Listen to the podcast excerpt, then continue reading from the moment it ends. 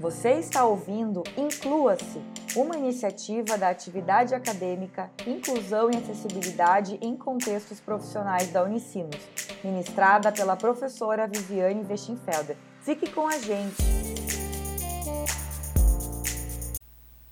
Oi, pessoal, esse é o Inclua-se e eu sou o Hugo. Eu sou o Eduardo. Eu sou a Vitória. Eu sou o Rodrigo. E estamos aqui hoje para falar em acessibilidade em jogos digitais, mais especificamente dos jogos indicados ao Prêmio de Inovação e Acessibilidade do Game Awards.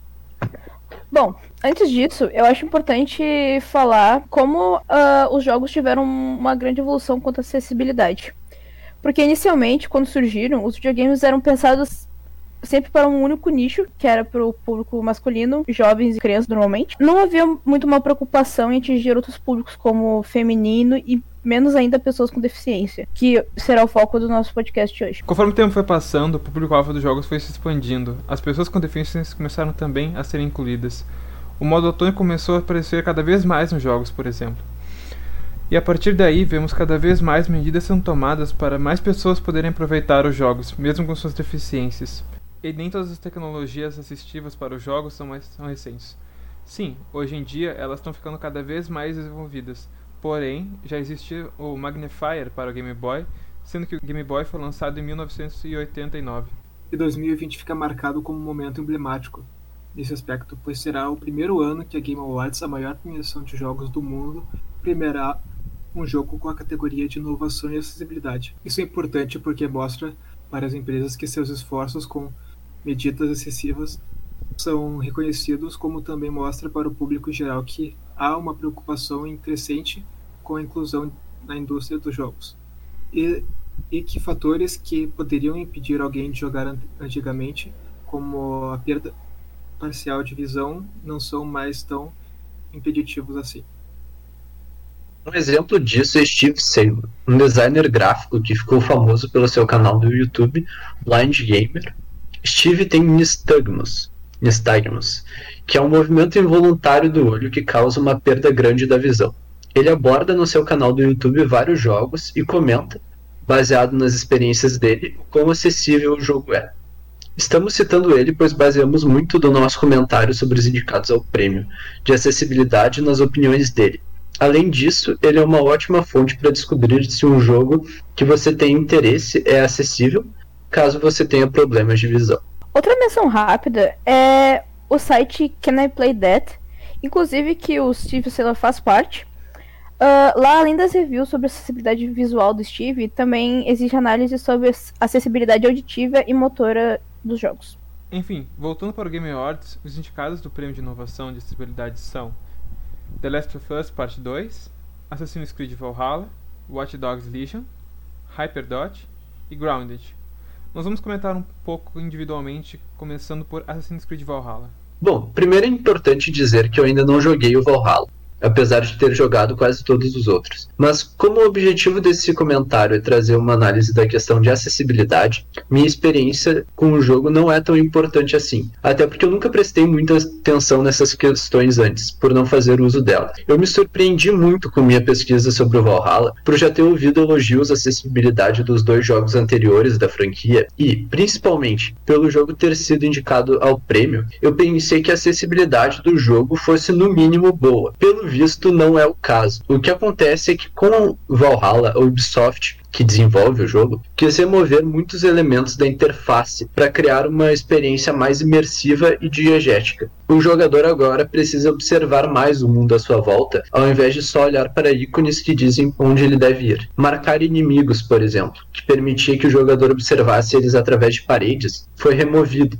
No geral, essas mudanças foram elogiadas pela crítica. Por isso me surpreendeu tanto ao ver os todos os reviewers do site Can I Play That criticarem ela. Nunca havia pra, parado para pensar que, para alguém que tem deficiência visual, ter um ícone indicando para onde ir o tempo inteiro num jogo é essencial acaba que por mais opções de acessibilidade que o jogo oferece, tanto a ponto dele receber uma indicação, elas simplesmente não ajudam tanto porque toda a gameplay se tornou menos acessível. E o mais curioso é que essa falta de acessibilidade é o que deixa o jogo mais imersivo para aqueles que não têm deficiência. O que deveria ter sido feito é manter essa visão mais imersiva, com uma gameplay menos focada em ícones, mas dar a opção de deixar o jogo mais parecido com os anteriores, com marcação de inimigos e outros ícones essenciais para aqueles que têm deficiência. No estado que está, a gameplay de Valhalla entra em conflito com sua visão de acessibilidade.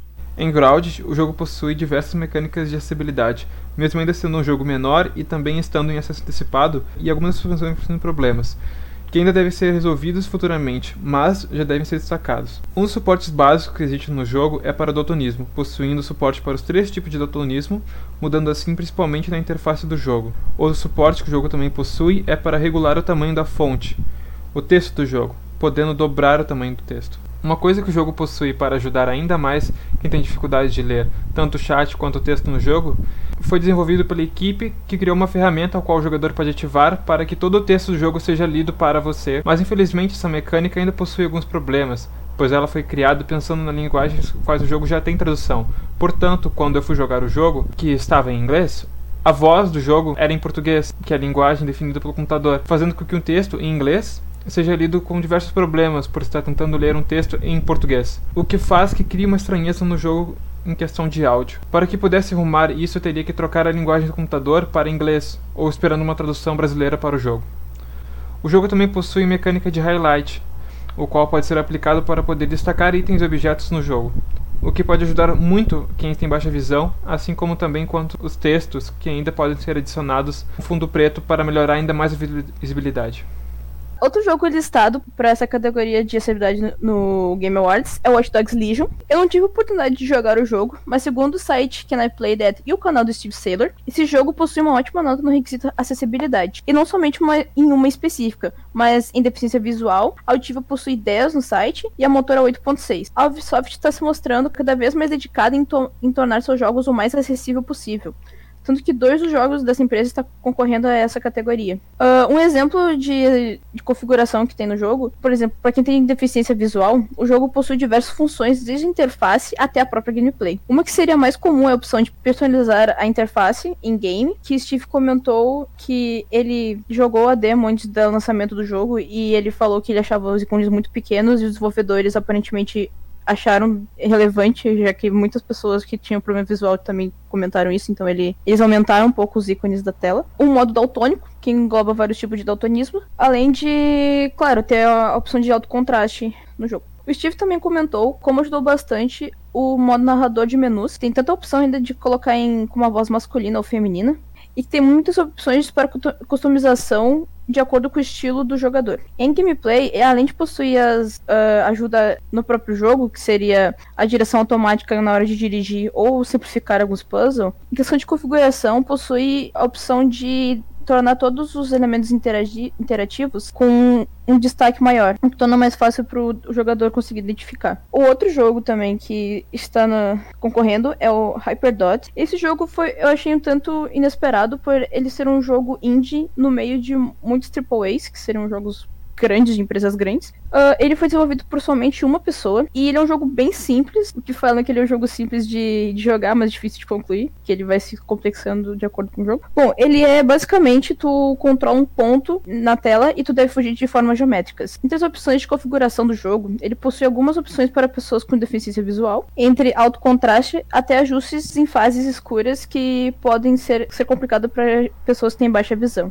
Eu achei interessante que esse jogo está nessa categoria justamente por pensar que pequenos desenvolvedores pensam em deixar seu, jogo, seu produto acessível, não importando seu público. O The Last of Us Parte 2 foi surpreendente não só pela sua história, pelos seus gráficos ou pelas suas reviravoltas, mas também pela sua dedicação em tornar o jogo mais acessível para as pessoas com deficiências auditivas, motoras ou visuais. O cuidado foi tanto que chegou a emocionar várias pessoas que possuem essas deficiências. Um exemplo foi o Steve Saylor, o Blind Gamer. Chegou a se emocionar e chorar ao testar os diversos tipos de acessibilidade do jogo. O jogo conta com diversas opções de ajustes, como o som para informar o botão que tem que apertar para interagir com objetos. Todos os textos do jogo têm áudios descritivos para que quem não possa ler tenha como saber o que está sendo dito. Slide, e contando até com o próprio slider, podendo ajustar o volume, deixar inclusive mais alto que qualquer parte, qualquer outro volume do jogo Também tem o modo highlight, que, que deixa todo o cenário cinza. Os aliados e o player ficam azuis, os inimigos ficam vermelhos, os itens ficam amarelos. Pode, esse modo pode ser desativado e ativado a qualquer momento. Essa funcionalidade é bem útil para quem tem a dificuldade de distinguir quando ou distinguir os inimigos e coisas assim. Entre outras coisas, o jogo também permite o ajuste da interface, pensando no contraste e na escala dela, e também a possibilidade de ao touchpad do controle para dar zoom in e zoom out com a câmera. Então a gente vai falar um pouco sobre qual que a gente acha que merece vencer. A gente chegou a um consenso durante nossa pesquisa que o The Last of Us 2 quase que certo que vai vencer, porque ele realmente revolucionou a indústria com tanta opção de acessibilidade que ele apresentou. E dá para fazer o argumento também que foi por causa dele mesmo que essa categoria foi criada. Claro que ela eventualmente seria, mas ele eu acredito que tenha sido o pontapé inicial para essa criação. É, mas eu acho também que os jogos da Ubisoft, justamente por a Ubisoft ter uma crescente em questão de acessibilidade, também são mais grandes concorrentes. Apesar do, do Assassin's Creed Valhalla ter sido meio não eles não terem acertado nesse quesito, digamos que a intenção foi boa. Claro que, tipo, em questão de o jogo ser muito dinâmico, complica para pessoas que têm alguma deficiência visual, por exemplo. Mas entre esses dois da Ubisoft, pelo menos eu acho que seria o Watch Dogs. Então acho que, sei lá, meu top, meu top seria o The Last of Us, o Watch Dogs, o Valhalla, o Grounded e por último o Hyperdot. Eu acho que o The Last of Us também ganha, mas também muito por questão de que o PlayStation conseguiu ofer oferecer das mecânicas do próprio controle eu também concordo que Last of Us tem mais chance de vencer devido a todas as diversas formas que ele, que ele tentou fazer para que todos possam se sentir confortáveis jogando. Tentou pensar em todas as pessoas quando estava fazendo o jogo. E isso foi desde o início da, do projeto do jogo, não foi de última hora, foi desde o início, quando eles estavam começando a fazer o jogo, eu já estava pensando em como iam fazer o jogo funcionar para todo mundo. É isso aí, gente. Obrigado é. por ouvir Inclua esse podcast e até a próxima.